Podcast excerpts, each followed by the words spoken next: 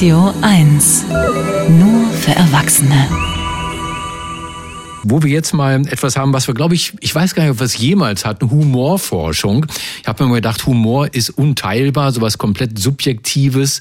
Da kann man doch eigentlich nicht mit den ähm, objektivierbaren Methoden der Wissenschaft rangehen, aber offenbar kann man das doch.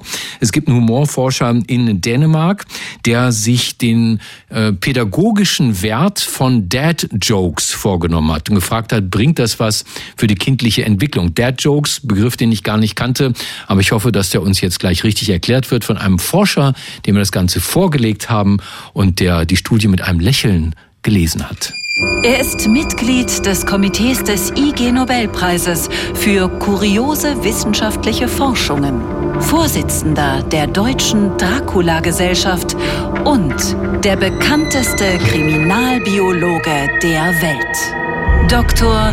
Marc Benecke, live auf Radio 1, die Profis. Ja, einen fröhlichen, äh, guten Vormittag wünsche ich dir, lieber Marc. Ebenfalls, lieber Steff. Äh, wir können ja gleich mal anfangen. Äh, was ist der Bruder, wie heißt der Bruder von Elvis? Äh, keine Ahnung. Zwölvis. Oh! Wow. So, oder noch? Ja, noch mehr, mehr, mehr davon. Die teuersten Tomaten sind die Geldau. Tomaten. Oh. Und der letzte noch, was macht ein Security-Mann in der Nudelfabrik? Na? Er passt da auf. Oh, lieber so. Marc, ich meine, ich meine, jetzt muss ich sagen, finde ich Dad-Jokes eigentlich männerfeindlich, weil äh, es also, erzählen nur Männer solche dummen Witze, also vor allen Dingen dann, wenn sie ja. Väter sind.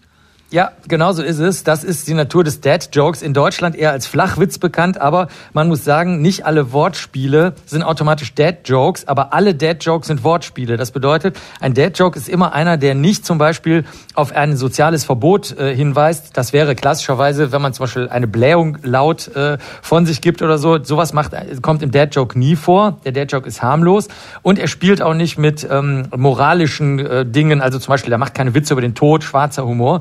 Es sind also immer harmlose Witze, die aber die Kinder sozusagen oder die anderen Zuhörerinnen und Zuhörer lassen die, wie man heute sagen würde, cringen. Also so, man schämt sich, man zuckt zusammen und so weiter. Äh, Witze, um auf deine Einleitung einzugehen, haben wir schon mal vor genau 20 Jahren untersucht oh. mit einer Studie des Psychologen Eisenk hier in der Sendung. Und auch Sigmund Freud hat 1905 ein ganzes Buch darüber geschrieben, nur über den Witz und seine Beziehung zum Unterbewussten. Mhm. Und da ist, steht was Interessantes drin, was die Unterscheidung zum Dad-Joke nämlich ausmacht. Die normalen Witze, die dienen dazu, dass du entweder irgendwelche lüsternen Triebe oder feindliche Impulse ähm, formulieren kannst in scheinbar harmloser Umgebung. Also irgendwie, vielleicht kennt noch jemand Blondinenwitze, da stellt man sich dann über Blondinen, das ist so eine Mischung aus Aggression und, und Lust oder sowas. Oder Chuck Norris-Witze gibt's, es gibt deine Mutter-Witze und so weiter. Das alles sind keine Dad-Jokes. Die Dad-Jokes sind eine Art Anti-Humor, wie der Kollege da herausgearbeitet hat, die halt, wie gesagt, harmlos sind und sie sind gesund gesund. Das ist das von, das von dir angesprochene pädagogische. Gibt es übrigens auch in anderen Kulturen. In Japan heißen die Middle-Aged Man Jokes und in Dänemark Onkel Humor.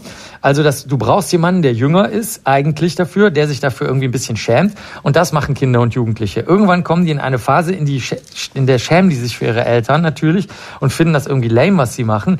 Gleichzeitig sollst du aber jetzt als Vater, weil Mütter sind eher die, die so äh, auf, auf ähm, etwas gehen, was gemeinschaftlich ist. Und Väter sollen eher die Grenzen der Kinder ein bisschen erproben. Und das soll jetzt in diesem Stadium, in dem die Kinder und Jugendlichen sich noch schämen für ihre Eltern, soll man das aber weiter aufrechterhalten. Ist also eine spielerische Art, miteinander umzugehen, die Grenzen zu erproben und dann gleichzeitig gerüstet zu sein für die Zukunft, weil man wird ja auch im echten Leben beschämt und gestresst. Und wer also durch die Schule der Dad-Jokes gegangen ist, der schämt sich halt eben nicht mehr so schnell oder ist es schon gewohnt. Und ähm, deswegen ist es was Pädagogisches, weil es die Kinder, wie man früher gesagt hätte, abhärtet. Und heute würde man sagen, es macht die Kinder resilient. Also sie halten was aus, was man einfach als Erwachsener am besten mal aushalten muss. Gut, finde ich in Ordnung. Ähm, und, und Mütter, sag mal, gibt es irgendeine Erklärung dafür, warum Mütter solche schlechten Witze in der Regel nicht erklären, äh, erzählen? Ja, es gibt mittlerweile neue Studien dazu, dass da alles das, was wir als Geschlechterrollen kennen, dass das alles Quatsch ist. Das wissen natürlich alle jüngeren Hörerinnen und Hörer. Äh, das spiegelt sich in der Forschung nicht wieder. Aber was sich herausstellt, ist, dass Mütter zwei Eigenschaften haben, die nicht so gut mit dem Dad-Joke, nämlich mit diesem nach vorne drücken und die Grenzen erproben zusammenpassen.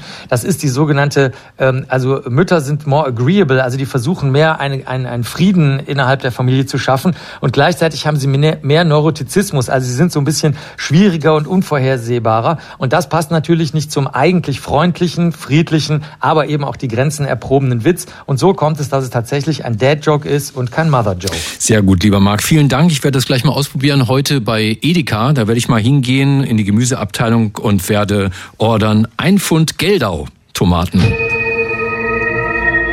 Das war Dr. Marc Benecke live auf Radio 1. Die Profis.